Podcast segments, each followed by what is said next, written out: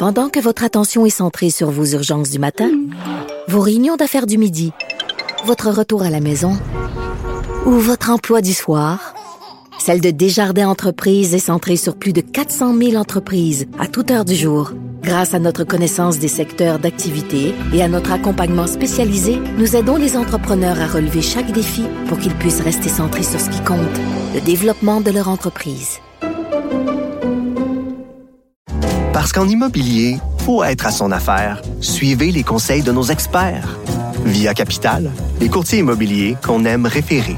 Bonne écoute. Mathieu Bocoté. Pour lui, les idées n'ont pas de frontières.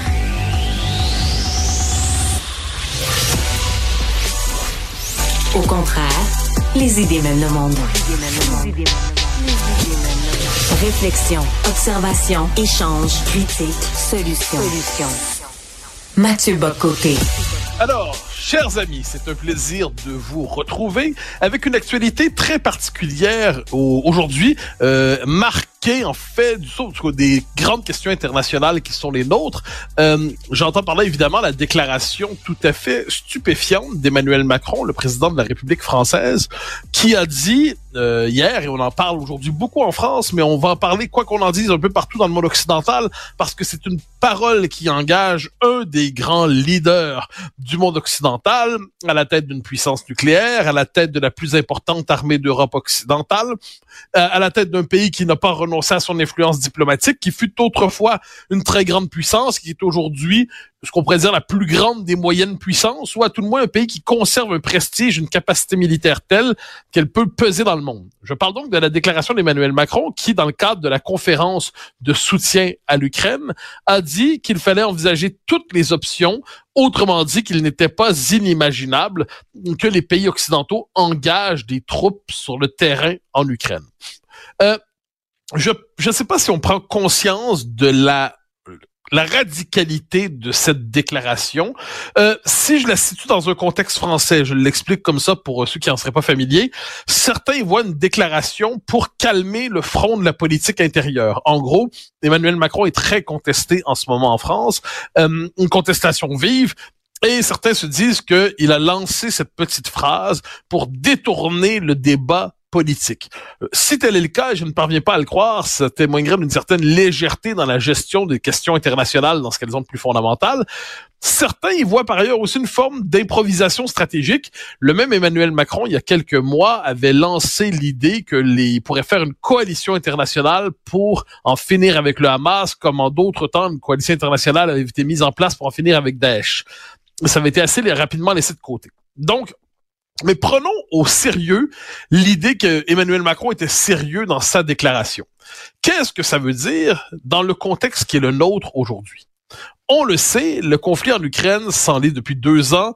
Euh, on a eu différentes lectures du conflit, c'est-à-dire d'abord et avant tout, il y a l'agression, euh, la déclaration, enfin, sans déclaration de guerre, mais l'agression, la guerre menée par la Russie contre l'Ukraine, qui au tout début, on l'a compris, visait à euh, faire tomber le pouvoir à Kiev, installer un gouvernement qui soit pro-Poutine et pro-russe, et ainsi en finir avec, euh, du point de vue des Russes, avec ce qui était vu comme une poussée de l'Occident jusqu'à ses frontières. On le sait, ça n'a pas fonctionné. Pas fonctionné du tout. En fait, les Ukrainiens ont fait preuve d'un courage militaire, d'une capacité de résistance assez incroyable, qui fait qu'ils ont déjoué tous les pronostics devant la puissante armée russe et ils ont été capables de tenir et tenir vraiment. Ce qui n'est pas sans faire penser, pour ceux qui s'intéressent un peu à l'histoire, à la résistance de la Finlande en 1939 contre la Russie, qui avait aussi, encore une fois, lancé une offensive. Euh, les Russes ont cette fâcheuse tentation de déborder de leurs frontières régulièrement. Donc, les Ukrainiens ont résisté, ils ont tenu. Les Occidentaux se sont demandé de quelle manière soutenir l'Ukraine. Euh, mis à part quelques votes en guerre qui disaient il faut pousser à la confrontation directe avec la Russie pour euh, dans cette idée que si la Russie est humiliée en Ukraine, si elle tombe, Poutine va tomber. Et là, c'est l'occasion de relancer une mécanique démocratique en Russie. C'est une forme de, de nostalgie néoconservatrice appliquée au régime de Moscou. Dans les faits, on s'est dit on peut bon soutenir en fournissant des euh, des, des, des, armes de défense. D'autres se sont dit on peut soutenir en fournissant même des armes offensives, passe encore. D'autres ont dit, et là on l'a fait beaucoup, des sanctions contre la Russie. Sauf qu'on le voit beaucoup en Europe, les sanctions contre la Russie se retournent souvent contre les peuples qui les, contre les pays qui les, euh, qui les emploient. Donc c'est une forme des auto-sanctions, ce qui est peut-être pas nécessairement l'idée du siècle. On le voit notamment avec le sort des agriculteurs européens. Et là, cela dit, le conflit évolue. Et les, les Ukrainiens, on a cru, on a beaucoup, euh, rappelez-vous, il y a quelques semaines, quelques mois, on a beaucoup espéré dans la contre-offensive ukrainienne qui n'a pas donné les résultats souhaités.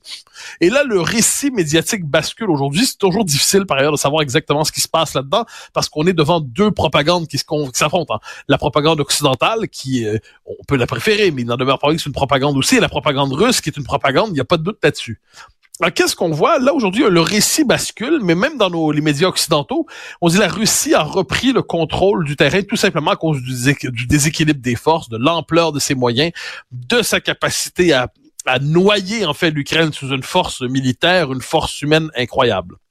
Alors dans ce contexte, lorsque Emmanuel Macron dit il faut envisager la possibilité, rien n'est exclu, on doit envisager d'intervenir, donc envoyer nos propres troupes, ce qui voudrait dire des troupes françaises en Ukraine devant les troupes russes, euh, ce qui veut dire des troupes canadiennes si Justin Trudeau décidait d'embarquer là-dedans, ce qui voudrait dire des troupes des autres pays. on appelle ça un affrontement direct avec la Russie. Un affrontement direct avec la Russie. Or, c'est ça, c'est une thèse que j'ai, mais que bien d'autres ont. Un système international efficace est un système qui réussit à faire en sorte qu'un conflit local ou régional ne se globalise pas, ne se mondialise pas. Ceux qui ont le souci des leçons historiques devraient se dire 1914. Qu'est-ce qui se passe en 1914? Il y a par un jeu de système d'alliance des affrontements locaux qui font en sorte que les empires d'Europe de l'époque en viennent à s'affronter et l'Europe amorce alors son suicide civilisationnel. C'est une guerre atroce qui est née d'une forme d'enchaînement juridique qui a fait en sorte que tout le monde a été embarqué sans qu'on ne sache trop fondamentalement les raisons de cette guerre à grande échelle. Aujourd'hui, aujourd'hui, si les Occidentaux décident de passer du soutien à l'Ukraine, à un engagement direct avec l'Ukraine contre la Russie, on appelle ça entrer dans une logique de co-belligérance. Et dans ce cadre, il ne faut pas oublier que la Russie a modifié sa doctrine stratégique il y a quelque temps notamment en matière d'utilisation des armes nucléaires. La Russie ne considère plus que les armes nucléaires sont simplement des armes de, on pourrait dire, les armes de destruction massive classiques euh, sur le mode de la doctrine de la guerre froide, la destruction mutuelle assurée. Euh, vous détruisez nos villes, on détruit vos villes. Toute la possibilité de l'apocalypse nucléaire fait en sorte que personne n'utilise ces armes. La Russie a modifié sa doctrine pour dire que désormais, elle peut utiliser ces armes de manière tactique du nucléaire tactique, c'est-à-dire ça devient des armes parmi d'autres, certainement plus extrêmes que d'autres, mais sur le champ de bataille.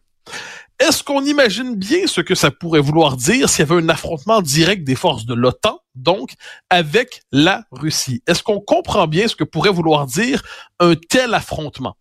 Je suis, euh, quant à moi, fasciné par la légèreté de tels propos, parce qu'imaginons si le conflit se globalise. Imaginons si effectivement le conflit se mondialise. Imaginons si, d'effet d'enchaînement en effet d'enchaînement, on se retrouve avec les États-Unis qui, sous Joe Biden, sont davantage portés euh, à, ce type de campagne que si c'est le cas avec euh, Trump, qui en ces matières est plus isolationniste, toi tout le moins, moins porté sur des guerres extérieures.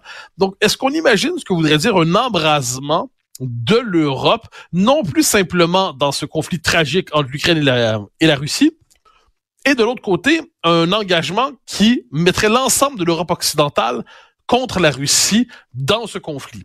Et là, il faut s'entendre. Sur le plan moral, sur le plan philosophique, il n'y a aucun doute que la Russie est l'agresseur et l'Ukraine est l'agressée. Il n'y a aucun doute là-dedans que nous devons soutenir dans la mesure de nos moyens et dans la mesure de, dans le, le périmètre de la raison, l'Ukraine mais c'est pas la même chose de soutenir l'Ukraine comme on doit le faire et décider de s'engager sur ce terrain, de jouer avec l'idée de s'engager sur ce terrain pour favoriser, pour permettre l'émergence en fait d'une véritable guerre conventionnelle d'abord, mais nucléaire possiblement ensuite en Europe. Je suis, je le dis et le redis, frappé par la légèreté de nos dirigeants dans les circonstances. Euh, Boris Johnson, Boris Johnson, l'ancien premier ministre britannique, qui quant à lui disait il y a quelques jours que la reconquête de la Crimée était imaginable. on s'en souvient, la, Crimée, la Russie l'avait occupée en 2014, si je ne me trompe pas. C'était un territoire disputé historiquement russe. La Russie l'avait repris. Le monde avait condamné la chose tout en l'acceptant de facto. Et aujourd'hui, on sait que la reconquête de l'Ukraine, pardon, pas de l'Ukraine, pardonnez-moi, de, de la Crimée, ça serait, pour plusieurs, pour la Russie, une, une ligne rouge, une ligne rouge véritablement qui pourrait entraîner un changement de dimension de cette guerre, un basculement d'une guerre qui, pour l'instant, je l'ai dit, est encore localisée en Ukraine, elle pourrait changer de nature. Euh, je, donc je vois ça, ajouter des éléments là-dedans on doit se demander ce que l'on peut souhaiter pour la suite. Quand on dit qu'on est prêt à s'engager là-bas, il faut, se demander est-ce que les sociétés occidentales sont prêtes à envoyer leurs hommes, envoyer leurs fils, envoyer leurs filles, euh, porter l'uniforme et se battre contre les Russes? Ou est-ce qu'on peut envisager reprendre la question qui semble aujourd'hui désuète de la alors, quand on dit le mot paix, ça sonne pour certains pacifisme. Je le confesse, j'ai pas particulièrement la mentalité pacifiste, mais je pense que le mot paix est un mot légitime. Alors, pourquoi on est incapable de penser la question de la paix en ce moment? Parce qu'on est dominé, euh, pour des raisons compréhensibles, parce qu'on pourrait appeler le mythe, au sens de l'événement historique qui a une portée symbolique forte, de Munich. On s'en souvient, à Munich, quelques mois avant la Deuxième Guerre mondiale, les alliés, ceux qui n'étaient pas encore les alliés, avaient cherché à acheter la paix à négocier la paix avec Hitler en lui faisant des concessions sur concessions euh, et qu'à terme, ce qu'on se disait, c'est qu'on on, évitait la guerre en faisant des concessions avec le tyran. Donc, on s'en et puis on sait ce que ça donnait. La guerre mondiale, euh, la deuxième guerre s'est déclenchée avec l'horreur absolue, le summum de la barbarie qui y est associé. Donc aujourd'hui, on en est venu à croire que faire la paix avec une personne que l'on conspue, ce qui est le cas avec Vladimir Poutine, on se dit, ben, dans les faits, ça veut dire qu'on voudrait euh, faire la paix encore avec Hitler. Mais on doit sortir de cette logique. On doit sortir de cette logique. Pourquoi? Parce que on n'est pas toujours en train de revivre Munich. Il arrive des moments, il se peut qu'on soit dans une période historique où on doit changer de logiciel. Alors là, la question de la paix il y a deux grandes conceptions pour penser la paix, on pourrait dire. Au 20e siècle, on a hérité, c'est la doctrine de Wilson, c'est la doctrine de Roosevelt, de ce qu'on a appelé la capitulation sans condition. Donc, on est en guerre contre un régime que l'on juge fondamentalement toxique, fondamentalement mauvais, et il faut abattre ce régime sans lui faire la moindre concession pour être capable de le faire tomber et non seulement de finir la guerre, mais de détruire la possibilité même de la guerre qu'il portait avec lui. Donc, la capitulation sans condition. Ça, c'est la logique héritée du 20e siècle.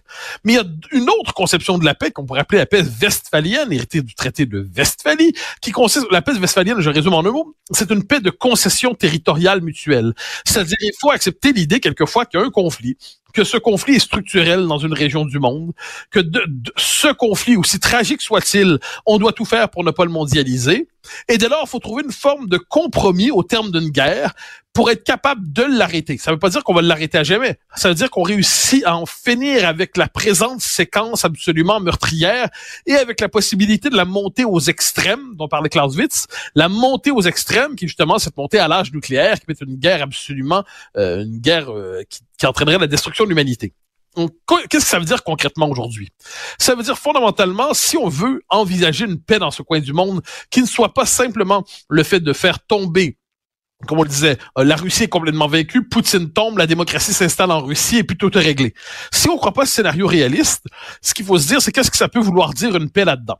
C'est-à-dire globalement, bon, reconnaître, je pense que tous s'en conviennent, le fait qu'il n'y aura pas de changement de statut de la Crimée.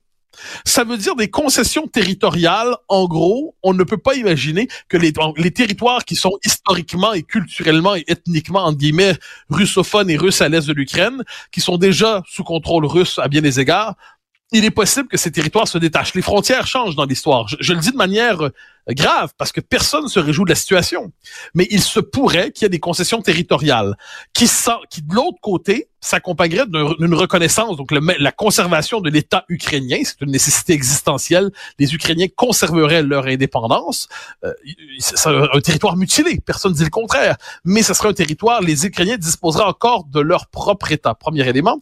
Deuxièmement, on peut s'attendre à ce qu'il y ait une forme de, dans un tel scénario, où il y aurait une, euh, non pas une démilitarisation de l'Ukraine, mais l'acceptation qu'elle ne rejoindra pas les structures de coopération militaire occidentale. Il y aurait aussi, je pense que ça faut le garder à l'esprit, le fait que les pays baltes qui se sentent menacés, ou la Pologne qui se sent menacée, eh bien ces pays appartiennent à l'OTAN. Et là, ça voudrait dire aussi, dans le cadre d'une forme de traité de paix, euh, s'il est imaginable, il y aurait aussi le fait que les Occidentaux rappelleraient leur soutien inconditionnel aux pays qui sont déjà membres de l'OTAN et qui sont liés par une clause de coopération militaire. Certains veulent la remettre en question. Ils disent le l'OTAN n'est pas une structure du 21e siècle. Je connais ce débat, mais pour les temps présents, dans le contexte ukrainien, rappeler que dans un cadre d'un traité de paix, il y aurait le soutien demeure absolu de la part des Occidentaux à l'endroit des pays de l'Est qui sont membres de l'OTAN, ça ferait partie de cette négociation. Mais ce qui est certain, c'est qu'on doit faire travailler notre imagination politique minimalement pour se dire que la paix dans les circonstances, qui ne serait pas une paix idéale, qui ne serait pas une paix de réconciliation, qui ne serait pas une paix abolissant les causes profondes du conflit, mais une paix qui permettrait d'en finir avec le carnage et qui permettrait surtout de ne pas monter aux extrêmes, comme je le disais, il se pourrait qu'une telle paix soit un bien politique raisonnable dans les circonstances. Ce n'est pas être que de le dire, ce n'est pas être pacifiste que de le dire, ce n'est pas capituler devant la tyrannie poutinienne que de le dire, c'est simplement se dire qu'un conflit qui pour l'instant est localisé en Europe doit demeurer localisé et ne pas embraser un continent et ne pas entraîner le grand choc apocalyptique que représenterait un choc entre la Russie et les forces de l'OTAN.